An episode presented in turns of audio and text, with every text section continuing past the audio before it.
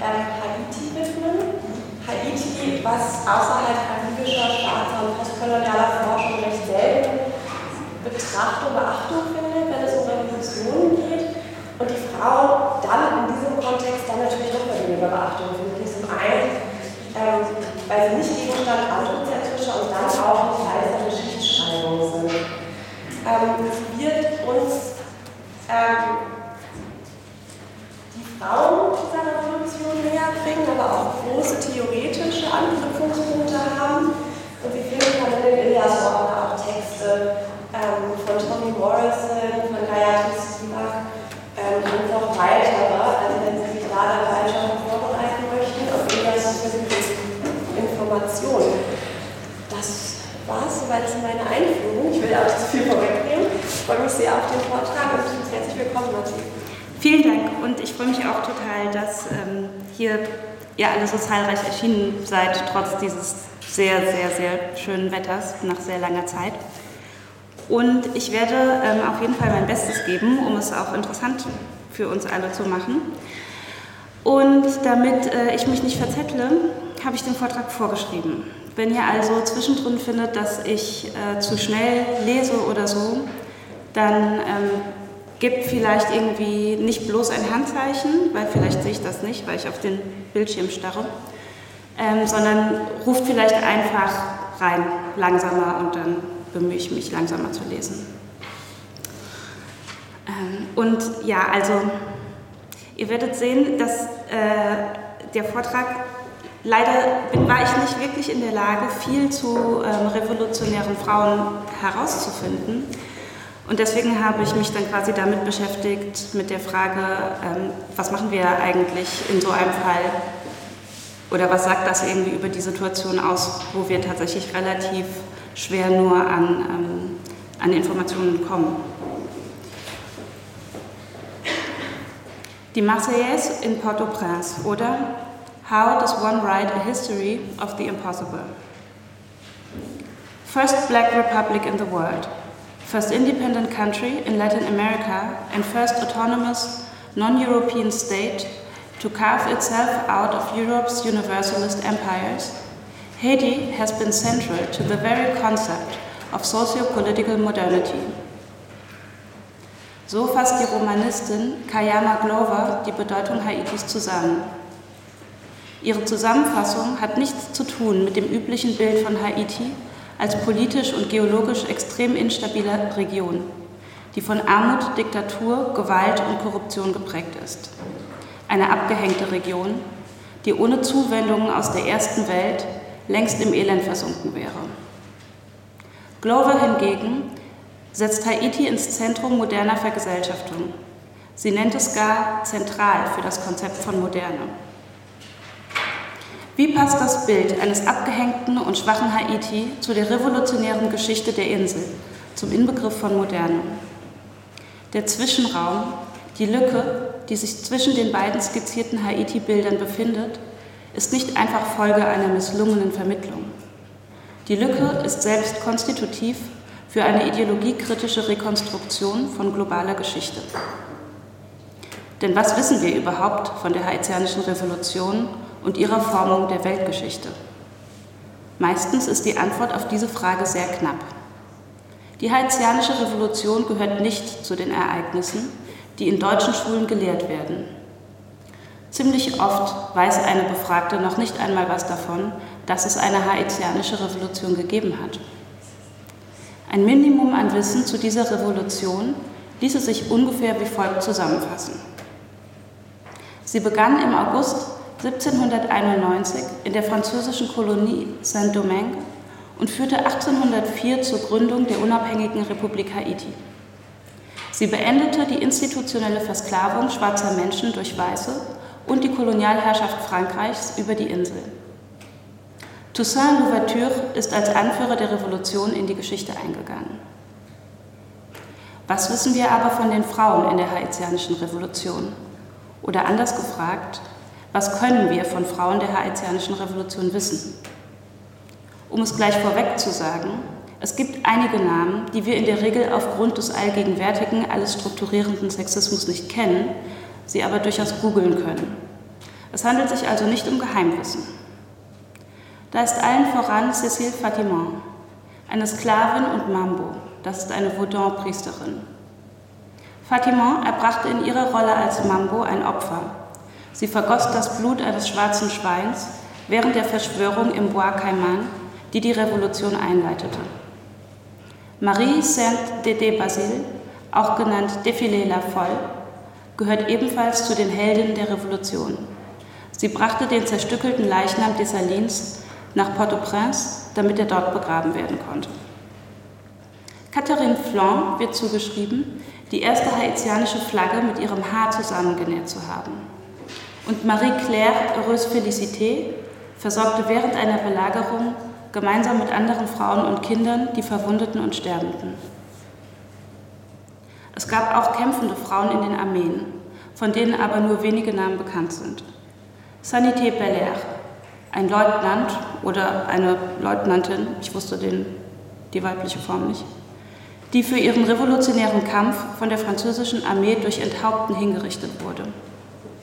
Als Frau stand ihr das Erschießungskommando, welches ihren Ehemann General Charles Belair hinrichtete, nicht zu. Oder die in die Versklavung geborene Victoria Montou, die zum Teil auch revolutionäre Truppen befehligte, und die für ihren Mut berühmte Soldatin Marie-Jeanne Lamartinière.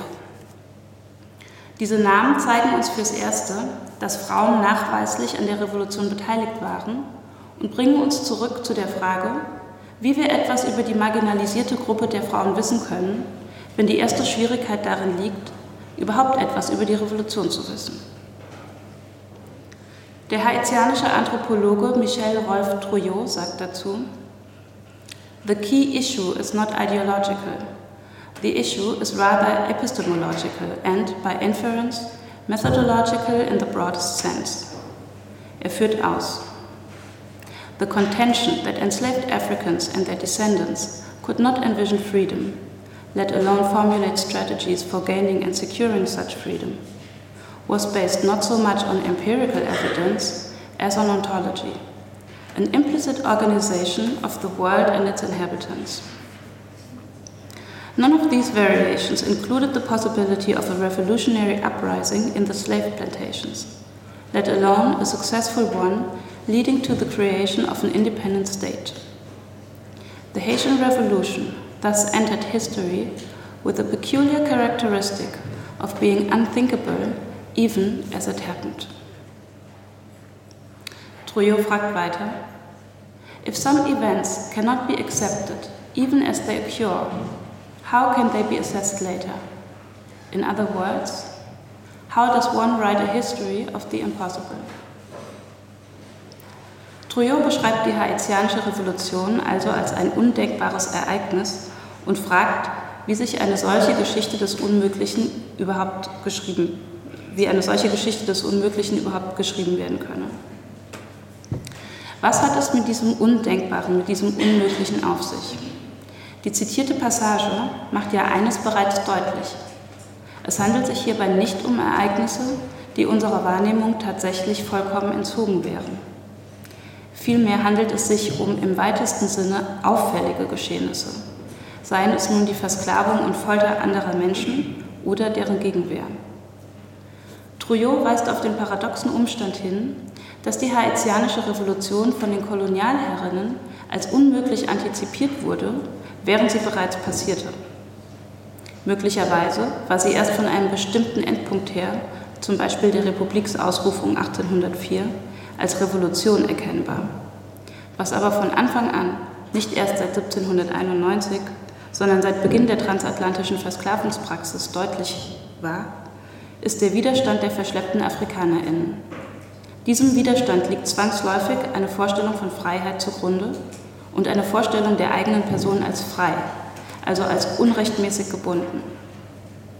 Wenn sich trotzdem die Idee gehalten hatte, AfrikanerInnen seien zur Freiheit nicht fähig, dann nicht, weil es keine Gegenbeweise gegeben hätte, sondern weil alles, was das Gegenteil andeutete, in der Wahrnehmung der SklavenhalterInnen durch Ignoranz oder Gewalt neutralisiert wurde.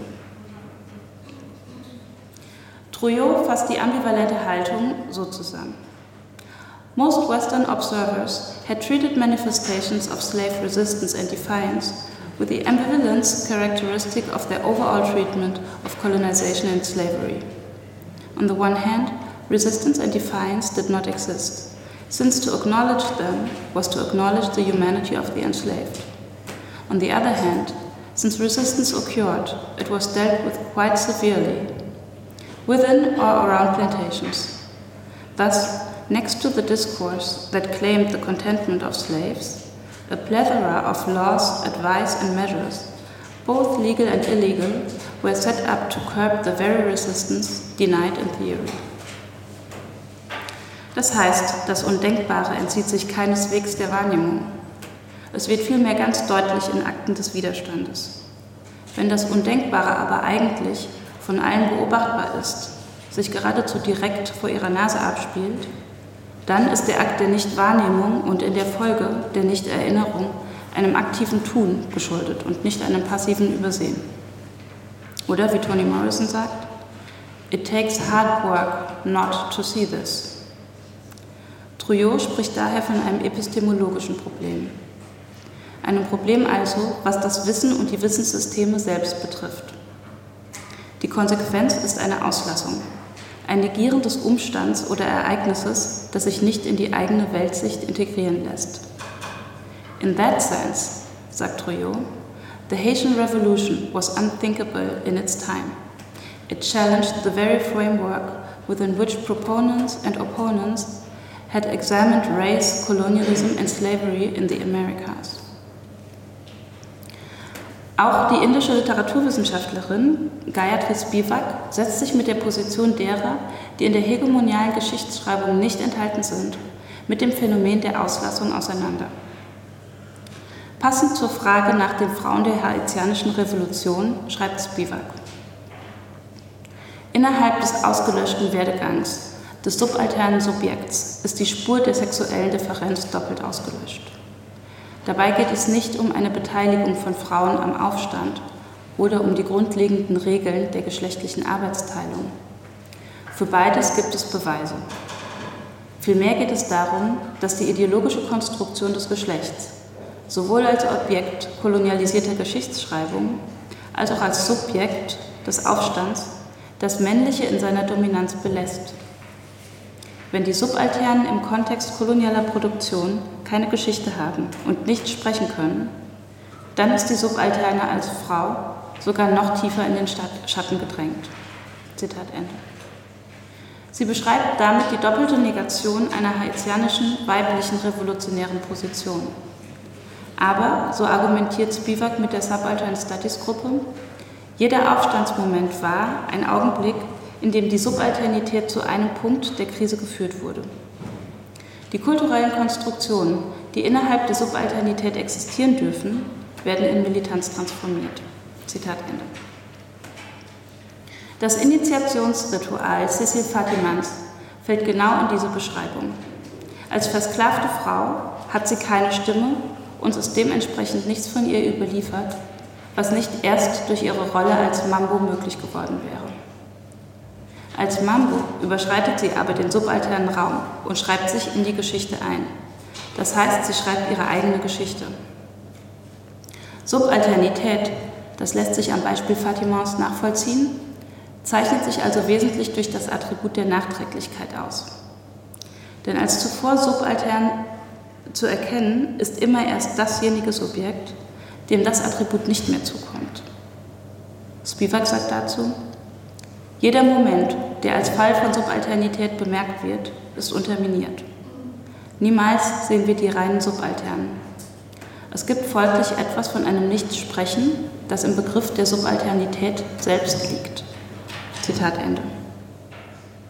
Dieses Nichtsprechen findet seinen Niederschlag in dem, was Spivak mit Derrida als, Zitat, unzugängliche Lehre fasst, den sie zitiert, also Derrida, mit den Worten, Denken ist leerer Zwischenraum im Text. Spivak führt weiter aus. Das, was Denken ist, ist, wenn auch unbeschrieben oder leer, noch immer im Text und muss dem der anderen der Geschichte ausgeliefert werden. Zitat Ende. Diese Leerstelle im Text ist der Ort der Subalternität. Er ist genau darin im Text vorhanden, dass er leer erscheint. Denn Leere setzt immer zuallererst die Existenz dessen voraus, was nicht gefüllt ist. In der Auslieferung an die anderen der Geschichte steht die Leere zur Disposition. Wird sie gefüllt, sind die anderen aus ihrer subalternen Existenz herausgetreten. Bleibt sie leer, wird sie zu einem anderen Zeitpunkt gefüllt werden. Denn die Existenz als Subalterne ist nicht statisch. Zwar bleibt immer ein solcher, Zitat, Raum der Differenz bestehen, der aber keine positive Einschreibung erfährt, aber eben als negativ, als Leerstelle definitiv vorhanden ist. Die amerikanische Schriftstellerin und Literaturwissenschaftlerin Toni Morrison beschäftigt sich in ihrem Essay Playing in the Dark ebenfalls mit einem Phänomen der Auslassung. Sie fragt in Bezug auf die amerikanische Gründungsliteratur nach der vordergründigen Abwesenheit von schwarzen Charakteren. Morrison verwirft das Argument möglicher mangelnder Relevanz solcher Figuren. Vielmehr ließe sich im Fall der amerikanischen Gründungsliteratur das Abwesende als Anwesendes fassen. Gerade im Moment des Abwesendseins realisiere sich die alles bestimmende Anwesenheit der schwarzen versklavten Bevölkerung der USA. Morrison nennt dieses abwesend Anwesende eine afrikanistische Präsenz und stellt fest, The rights of man was inevitably yoked to Africanism. Denn, wie sie weiter mit Orlando Bloom formuliert, the concept of freedom did not emerge in a vacuum. Nothing highlighted freedom if it did not in fact create it, like slavery. Trouillot macht eine ähnliche Beobachtung. The more European merchants and mercenaries bought and conquered other men and women, the more European philosophers wrote and talked about men. Gemeint ist hier der Mensch an sich. Um also zu dem Konzept der Freiheit, dem Konzept der Menschenrechte zu gelangen, so argumentieren beide, Morrison und Trouillot, benötigten das weiße, aufgeklärte, freie Europa und das junge Amerika ein anderes, das in allen Aspekten das Gegenteil des Selbst darstellte. Morrison konkretisiert. Black slavery enriched the country's creative possibilities, for in that construction of blackness and enslavement could be found not only the not free, but also with a dramatic polarity created by skin color the projection of the not me. Das andere ergibt sich hier nicht aus der Bestimmung des Selbst, sondern das Selbst ist so lange formlos und inexistent, bis ein Retrospektiv als anderes, und das heißt nachrangig gesetztes, das ist Morrisons afrikanistische Präsenz, ihm überhaupt erlaubt, sich zu bilden. Morrison benutzt damit dieselbe dialektische Figur, wie sie der deutsche Philosoph Georg Wilhelm Friedrich Hegel für das Verhältnis von Herr und Knecht nachzeichnet. Beide verorten die tatsächliche Abhängigkeit auf Seiten der vermeintlich Selbstbestimmten und Unabhängigen und auf faktisch Mächtigen. Morrison bei der weißen Bevölkerung der USA und Hegel bei dem Herrn. Das Verhältnis, in welchem sich Morrison und Hegel dabei zueinander befinden, lässt sich als die von beiden genutzte Figur der Verkehrung lesen. Hegel, der männliche weiße Universalphilosoph, ist in der Position des Herrn, während Morrison, die schwarze weibliche Künstlerin, in der des Knechts ist. Demgemäß kann Hegel zwar die Figur der Verkehrung erkennen, sie aber nicht auf die eigene gesellschaftliche Position anwenden, wie es Morrison aus ihrer marginalisierten Position heraus tut. Von dieser Verkehrung ist aber nicht nur das Verhältnis von Hegel und Morrison betroffen, sondern es ist relevant für eine weitere Einordnung von Hegels Werk in die Weltgeschichte, auf die zuletzt Susan Buck-Morse aufmerksam machte. Sie rekonstruiert in Hegel und Haiti den Einfluss der haitianischen Revolution auf Hegels Denken. Sie argumentiert mit den Gepflogenheiten des Autors, die es unmöglich erscheinen ließen, dass Hegel die Entwicklung der ehemaligen französischen Kolonie nicht mitverfolgte und mit seiner prekären Situation der es möglicherweise geschuldet sei, dass Hegel die Inspiration seiner Analyse nicht offengelegt hat.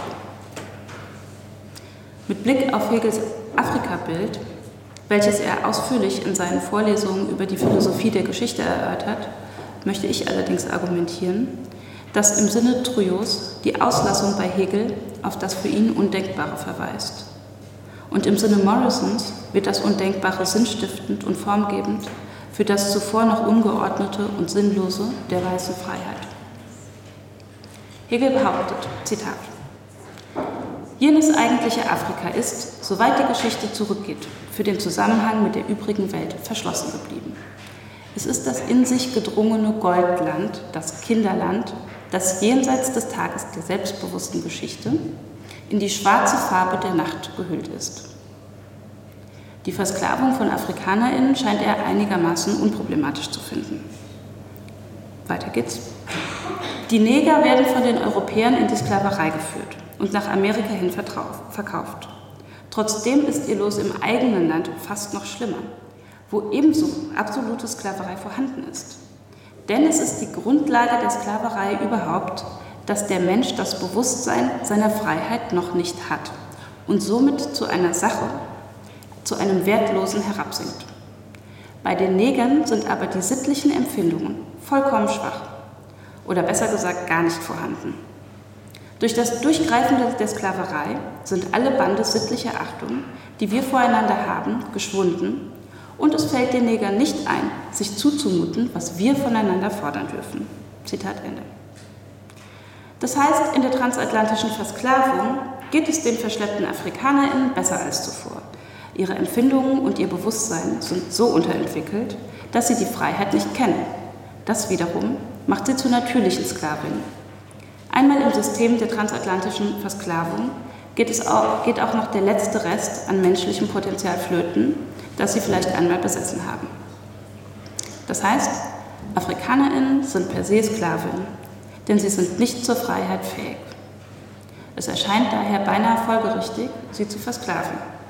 Sind sie erst einmal versklavt, werden sie vollständig zu dem, was sie doch bereits vorher waren, Sklavin. Kommt einem etwas redundant vor. Aber Hegel ist kein überzeugter Anhänger der Versklavung. Zitat. Die Sklaverei ist an und für sich Unrecht, denn das Wesen des Menschen ist die Freiheit. Doch zu dieser muss er erst reif werden.